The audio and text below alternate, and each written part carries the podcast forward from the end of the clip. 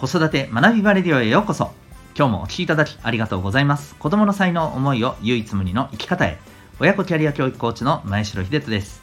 指紋分析アドラー心理学。絵本講座などのメソッドや塾講師の経験も取り入れたオーダーメイドのコーチングで親子の本当に望む生き方を実現するそんなサポートをしております。またオンラインサロンともいくパパの学び場というパパのための交流学びの場も運営しております。このチャンネルでは家庭もお仕事もどちらも充実させたいそんな思いで日々頑張っているママさんパパさんを応援する、えー、情報メッセージを毎日配信しております、えー、本日は第377回になりますね、えー、思いを理論で嘲笑う大人が子供たちから奪っているものというテーマでお送りしていきたいと思います。えー、本題の前にお知らせを一点させてください。お子さんの持っている才能、強みを伸ばしていきたい。そんな思いで子育てを日々頑張ってるママさん、パパさんいらっしゃると思います。そんな皆さんにですね、ぜひあのお勧めしたいのがですね、お子さんの生まれ持った、えー、特性を知ること。まあ、もっと言うと脳の特性ですね、はい、例えばどういうふうなコミュニケーションを取るのかどういう物事の考え方をしていくのかあるいはもうその物事の考え方コミュニケーションの、まあ、ある意味えー、大元になるですね、えーまあ、五感の感じ方ですよね。どんな風に物事を見るのか聞くのか感じるのか、うん、こういったところのですね特性を知ることでお子さんにとってですね、えー、最適な、まあ、環境っていうものをですね、えー、設定することができますし、まあ、あの最適なコミュニケーション関わり方っていうものを、えー、していくことが、まあ、意図的にですねできるようになります。はい、そうすることでお子さんのね持ってる資質を伸ばしていくことができると思うんですね。でそのためにはじゃあどうやって生まれ持った特性を知るのか。その鍵は指紋にあります。指紋を分析することによってお子さんの生まれ持った脳の特性を知ることができるんですね。これは、え占いではなくですね科学的なアプローチによるメソッドでございます。えー、指紋のプロファイリング、興味がある方は、ウェブサイトへのリンク貼ってますので、そちらからご覧になってみてください。えー、全国どこからでもオンラインで受講も、お一組からでも可能でございます。お気軽にお問い合わせください。それでは、改めまして、今日の本題に行きたいと思います。えー、今日はですね、えー、思いを理論で嘲笑う大人たちが子供たちから奪っているものというですね、ちょっと過激なタイトルでお送りしていきたいと思います。はい。えっ、ー、と、まあ、いわゆる、あのお前の言ってることはまあね、えー、全然あの考えが浅いと、えー、アホだと。いうふうにまああの嘲笑う、まあ、こういうあの、ね、ストレートなあの物言いはしませんけれども、まあ、ある意味こういうストレートじゃない分もっと何て言うのかなうんまあ悪質だなって悪辣だなって感じる時も僕はあるんですけども、うん。まあ、ものすごくですねあのとにかく理論をあの並べて、まあ、相手の考えのどこか崩しやすいところからとにかく崩していって、えー、で、まあ、お前は違うと、うん、お前は間違っていると。どうだと。いうふうに、まあ、あのこう論争していくようなところがもう本当にねツイッターをはじめいろんなね SNS ではですねいまだに飛び交ってるな掲示板とかもそうですよね。うん。まあ、の SNS ってすごい便利なんですけどねこういったところがあるのがねもう本当にい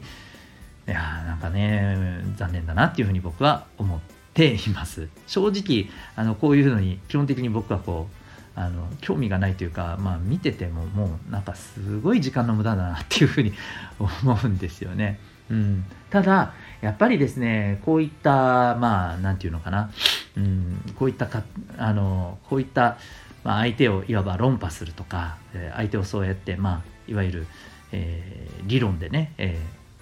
まあ叩き潰すみたいなことをですねうんやっぱりこう一つのファッションとしてやっぱりやってる大人がね、やっぱり増えているんですよね。まあ、残念ながらそういうインフルエンサーもね、それを芸風にしてるようなインフルエンサーもいらっしゃいますしね。で、えー、まあ、それを見た、やっぱり子供たちがね、そういうふうなことをなんかかっこいいなって、まあ、わかるんですよ。わかるんですよ。僕もそういう時期めっちゃありましたしね。わかるんです。うん、だからこそ影響を受けるんですけどね。うん。あの、そういったようなね、えーまあ、子どもたちも大きな影響を受けて、えーまあ、それこそがかっこいい、ねえー、こういうふうになんかあのだから頭良くなるって大事なんだみたいなね頭が良くなって頭が悪いやつこねてほらお前は全然分かってない考えてないね、え、勉強してないみたいなね え、そういうふうな、まあ、まあ本当にねなんかこうほんのちょっとのねなんか快感にそれで浸ることにね興じてしまうと本当にもったいないなと思うんですけどやっぱりですねこういうのが広まることでまあ、正直ねそれを広まらせてる大人がやってる罪って非常に大きいなと思うんですよね。うん、じゃあどういうところかっていうとですねもう簡単に言っちゃうとですね、えー、まあ、物事に向き合おうとする、まあ、機会というかそれを奪っちゃってるわけなんですよね。あの僕もその例えば、えー、子どもたちのサポートをしてコミュニケーションを取っていく中でうんなんかまだまだ、ね、気持ちはすごいわかるんだけどいろんな物事がまだ分かってないなって思うことってやっぱりありますよ正直。うん。でもねここでいや君全然分かってないよ。ははは。みたいなねはははは別にいいんですけど。あの分かってないよって言ったところでこれどうなりますかね、まあ、お子さんのもちろんね、あのどういうふうに受け取るかっていう、まあ、お子さんの個性にもよるとは思うんですけどああそうなんですねって素直に受け取ってじゃあそこからね、あの素直にじゃあ自分にとってどんな知識とかねあの考え方が不足してるのかどこをじゃあ、えー、そこをどうやって学ぶのかっていうところに行ける子はいいんですけど、普通大体の人間ってやっぱり感情で生きてますからね。で自分なりのねやっぱりこうプライドというか自尊感情っていうのを持ってますので、えー、やっぱりこういったところをね何て言うのかないわばマウントを取るというか、あのー、そういうふうなやっぱりこう何て言うのかなこうアプローチをされると当然のことながらもうそれに対してですね反発するし、まあ、それこそえー、理論で徹底的にケチョンケチョンにされたらですねこれどうなるかっていうとまあいわばもうそれこそ自分自身の、あのメンタルをズタズタにされることだってあるわけですよね。でもしもですね、えー、そうじゃなくて、えっと、一つ一つですねやっぱり自分自身の考えとか自分自身の思いとかと改めて一つ一つ自分で向き合っていってそこでねああ自分ってやっぱりこういうところが足りないな、うん、あ一つ一つ考えていくとあこういうところってやっぱりちょっとあのまだまだもっとねあの自分で向き合っていかないといけないんだなっていうことをですねうんやっぱりこう気づいていくそこに向き合っていくっていうでそこからね本当に学んで、えー、思いだけじゃなくてねそこにしっかりとした考えとか知識とかね、え経験っていうものが積み重なっていって、えー、まあ本当にその人の人間的な強さとかね軸になっていくわけじゃないですか。やっぱりこれをですねのっけから奪おうとするのがこのね理論を振りかざしてね、えー、思いを持ってる人をまあケチョンケチョンにしてみんなでね、えー、寄ってたかって嘲笑うということだと思うんですよね。でそれをまあなんていうかかっこいいというかそれが一つのねなんか